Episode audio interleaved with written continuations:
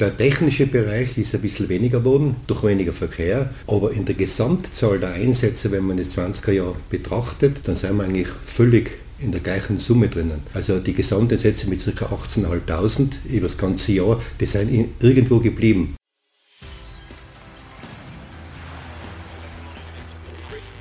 Gut zu wissen, der Erklärpodcast der Tiroler Tageszeitung.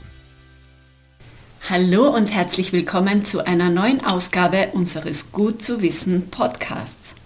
Mein Name ist Renate Bergdold und ich befasse mich heute mit der größten Einsatzorganisation des Landes, der Tiroler Feuerwehr. Wie haben die Feuerwehrleute das Corona-Jahr erlebt? Welche Herausforderungen gab es bei den Einsätzen?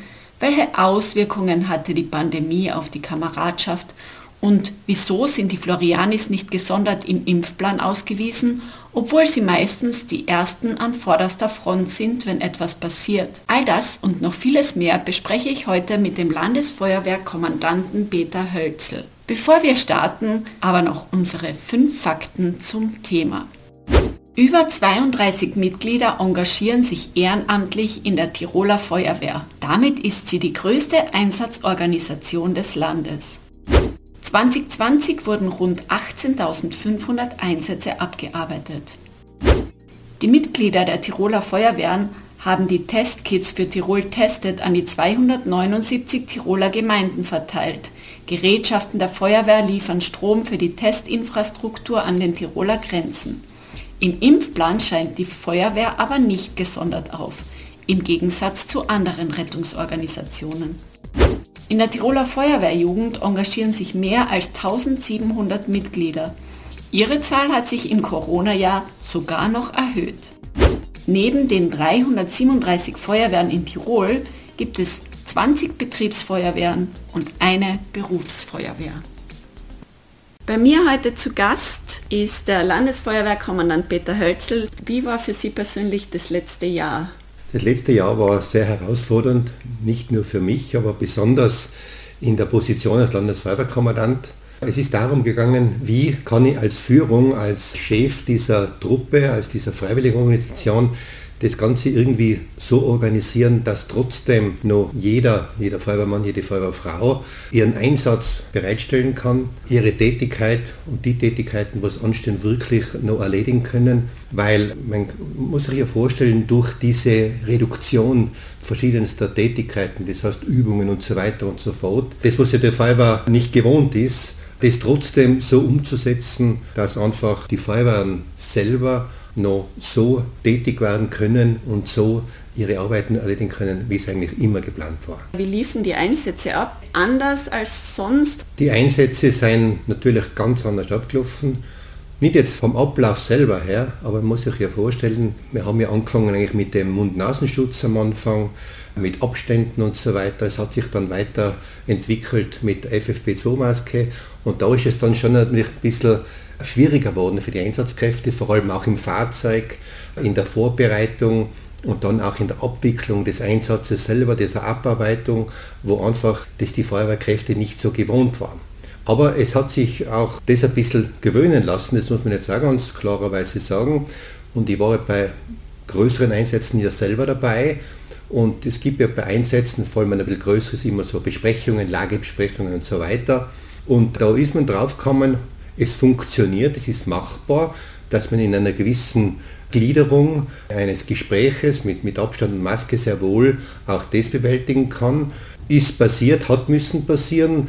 Die Leute haben sich darauf eingestellt und darum hat man das gemacht. Aber es war natürlich für die Einsatzkräfte nicht so einfach, das wirklich so in dieser Form durchzuführen. Inzwischen wird man da ein bisschen müde, das muss ich jetzt auch ganz offen sagen. Wir sind über ein Jahr da dabei und jetzt ist man aber trotzdem noch beharrlich an dieser Situation dran, dass man trotzdem noch so weiterarbeitet. Feuerwehren werden ja auch durchgehend getestet, oder? Also die Feuerwehrleute.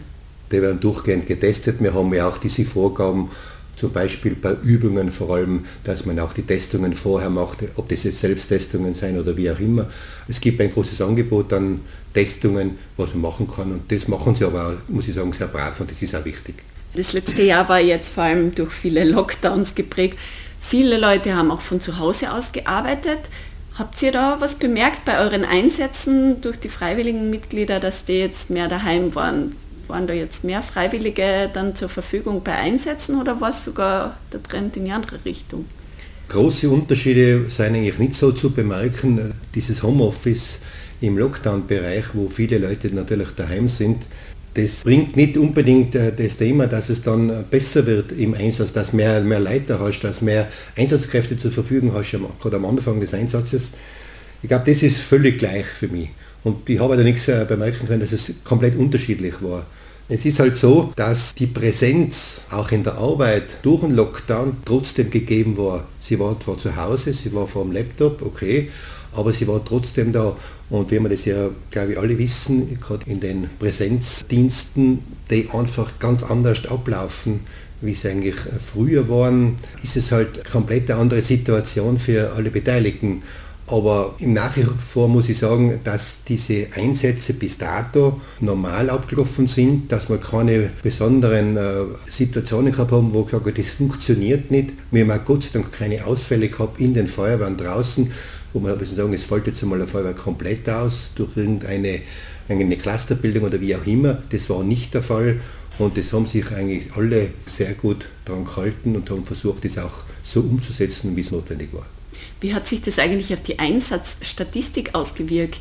Eben, die Leute waren mehr zu Hause, weniger Verkehr, wahrscheinlich weniger Unfälle, wo ihr zum Einsatz habt kommen müssen.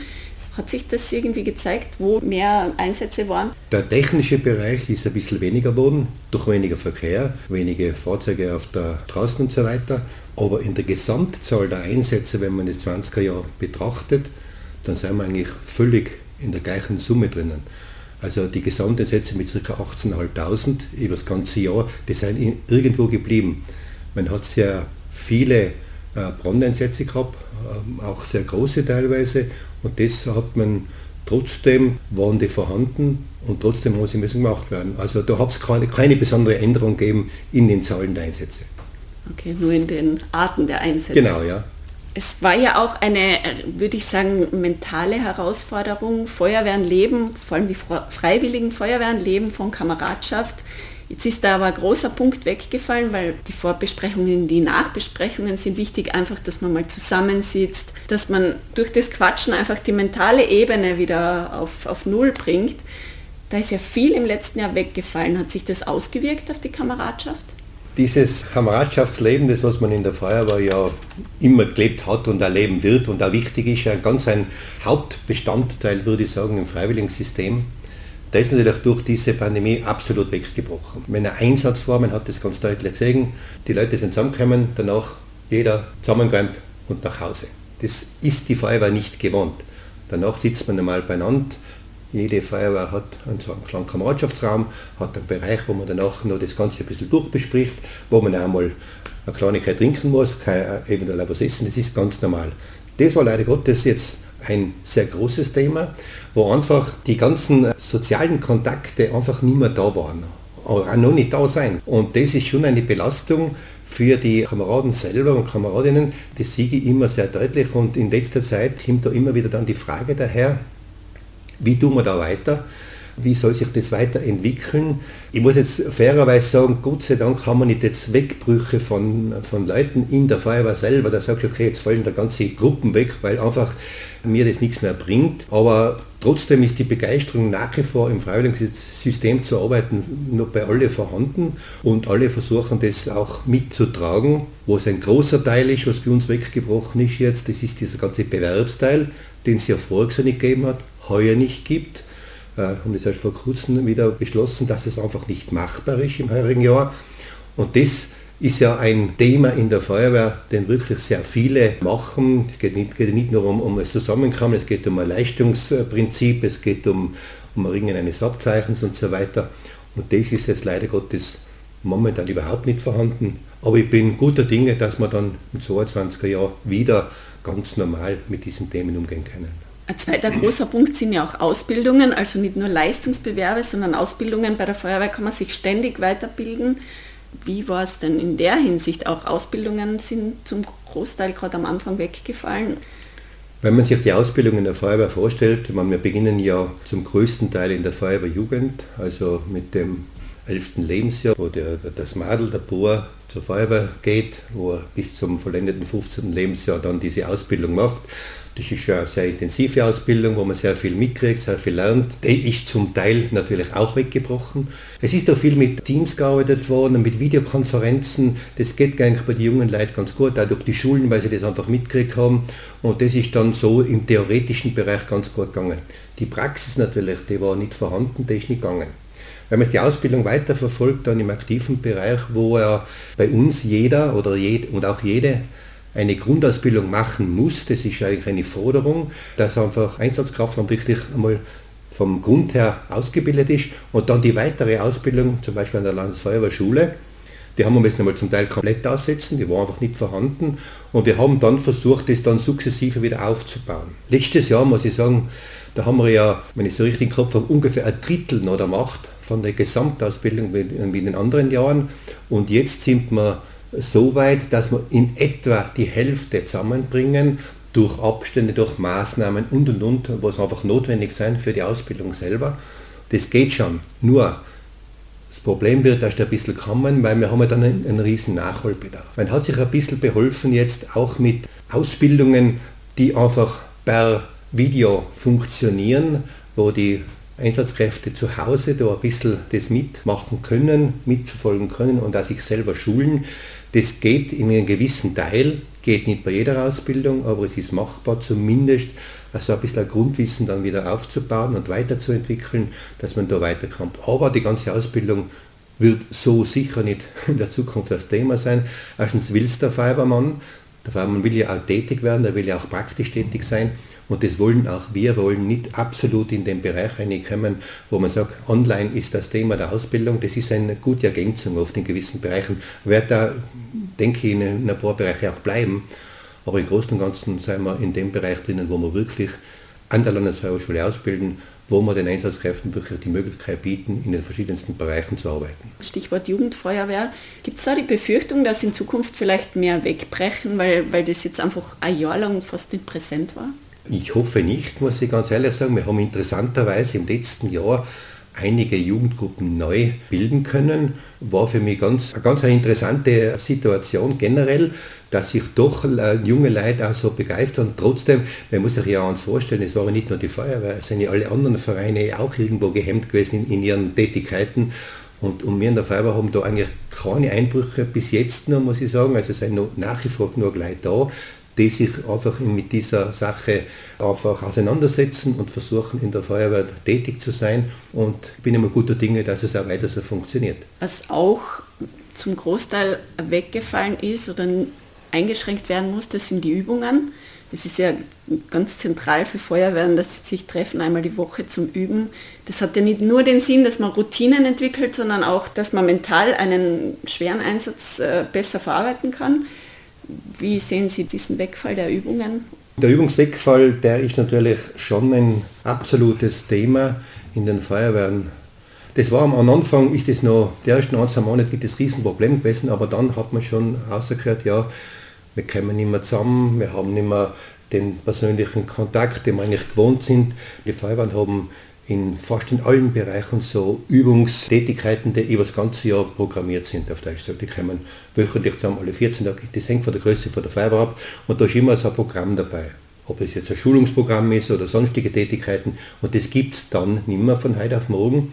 Und das ist mental schon ein Thema für die Leute, wo sie sich sagen, okay, hm, da tue ich mir ein bisschen schwer das für mich selber persönlich umzusetzen dann in, in der Praxis.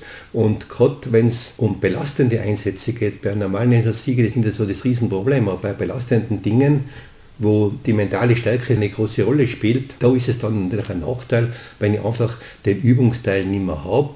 Ich muss mich mit gewissen Dingen auseinandersetzen, die notwendig sind, die wichtig sind und die fehlen einfach.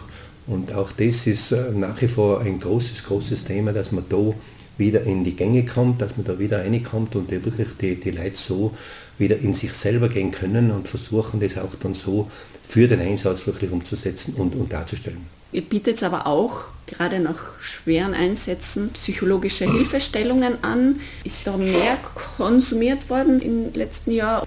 Das ist äh, eher weniger geworden, muss man jetzt ganz klarerweise sagen. Diese Stressverarbeitung, wir nennen es auch so ein bisschen nach belastenden Einsätzen, wird ja immer wieder angenommen, Gott sei Dank von den Feuerwehren. Das war in den, ich kann mich erinnern, in den Jahren davor, wenn ich 10, 12 Jahre zurückdenke, war das überhaupt nicht das Thema.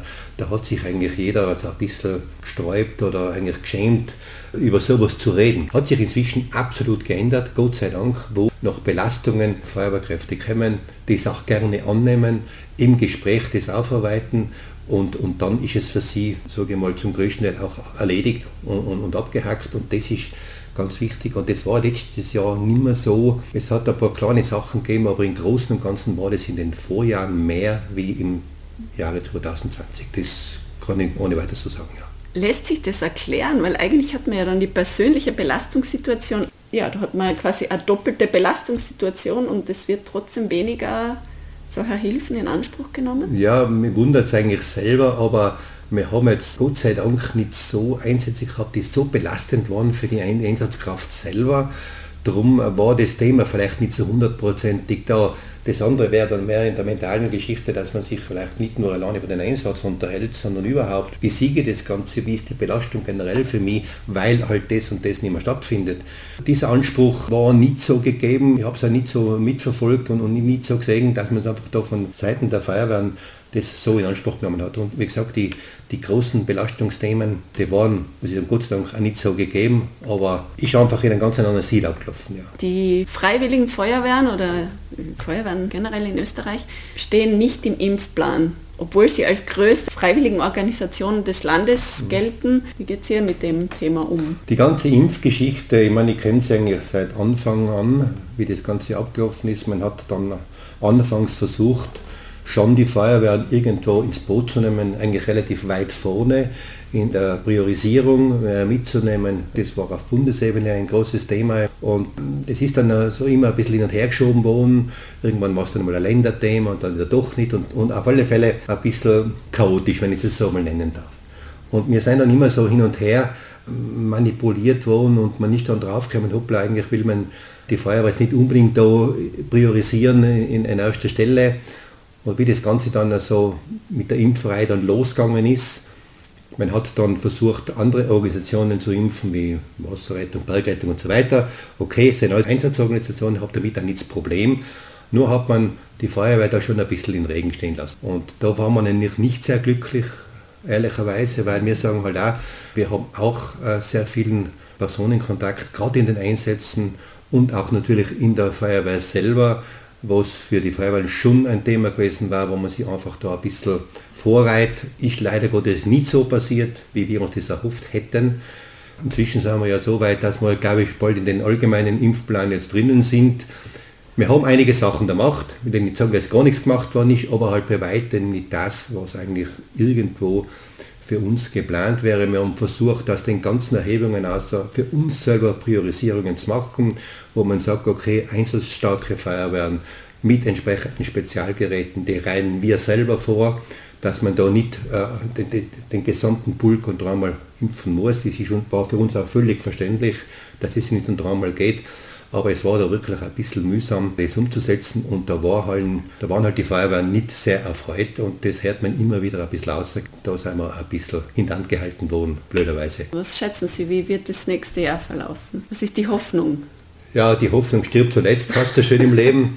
Aber ich denke schon, wenn man jetzt mit diesen ganzen Impfungen in einem gewissen Bereich drinnen ist, wo man sagt, okay, diese, dieser Prozentsatz der Gesamtbevölkerung ist dann letztendlich durchgeimpft. Man sieht ja ein bisschen die Zahlen in letzter Zeit, die sich schon in die richtige Richtung bewegen.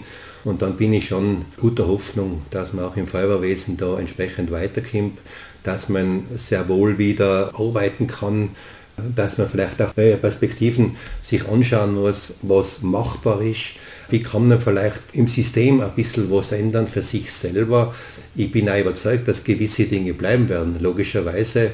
Inwieweit man dann mit dem Mund-Nasenschutz oder FFP2 umgehen muss in Zukunft, ist vielleicht nicht einmal so ein großer Fehler, würde ich mal sagen, aber natürlich trotz aller Maßnahmen doch ein bisschen belastend, gerade bei Einsätzen. Und man muss es halt irgendwie für sich selber und auch für unsere Leute so sehen und versuchen, das auch in der Zukunft zu gestalten. In der Form umzusetzen. Man muss ja eins bedenken, unsere Leute sind ja alle doch in einem System drinnen, wo jeder von der Arbeit weggehen muss, seine Freizeit in Anspruch nimmt und da will er halt irgendwo nicht immer nur auf Druck leben müssen und darum ich es einmal schon ein bisschen in den positiven Bereich drinnen.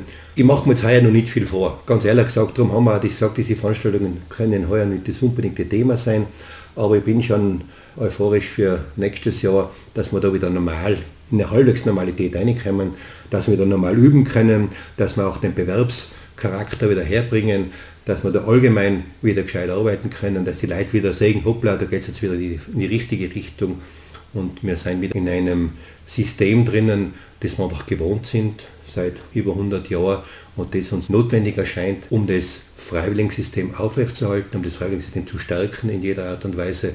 Und dann, glaube ich, geht es wieder weiter und dann, denke ich, sind wir wieder in der richtigen System drinnen. Aber war vielleicht Corona ein bisschen eine Chance, um das alte System aufzubrechen? War sicher eine Chance, was sich sicher beschleunigt hat. Das war das ganze Videosystem, das man schon einmal im, Visier gehabt hat. Man, hat. man hat schon vor Jahren über das Thema mal geredet, man hat es dann nachher langsam angezogen aber man hat nicht so hundertprozentig gebraucht und das hat sich absolut forciert. Wird auch in gewissen Bereichen bleiben, bin ich vollkommen überzeugt, weil wenn man es Tirol anschaut, wir haben Osttiroler, wir haben Leute aus heute, wo man oft bei Sitzungen Leute herholen muss für, was ich, zwei Stunden, da muss von Osttirol nach Delft fahren, wo es vielleicht anders genauso ginge. Gerade bei Videokonferenzen geht das sehr gut, nicht immer, aber im Großen und Ganzen kann man da sehr gut das abarbeiten. Das wird sicher in irgendeiner Weise bleiben. Bleibt mehr Zeit für die Einsätze in genau, ja. Zukunft. Herr Hölzel, vielen Dank für Ihre Zeit. Dankeschön. Das war Gut zu wissen der Erklärpodcast der Tiroler Tageszeitung.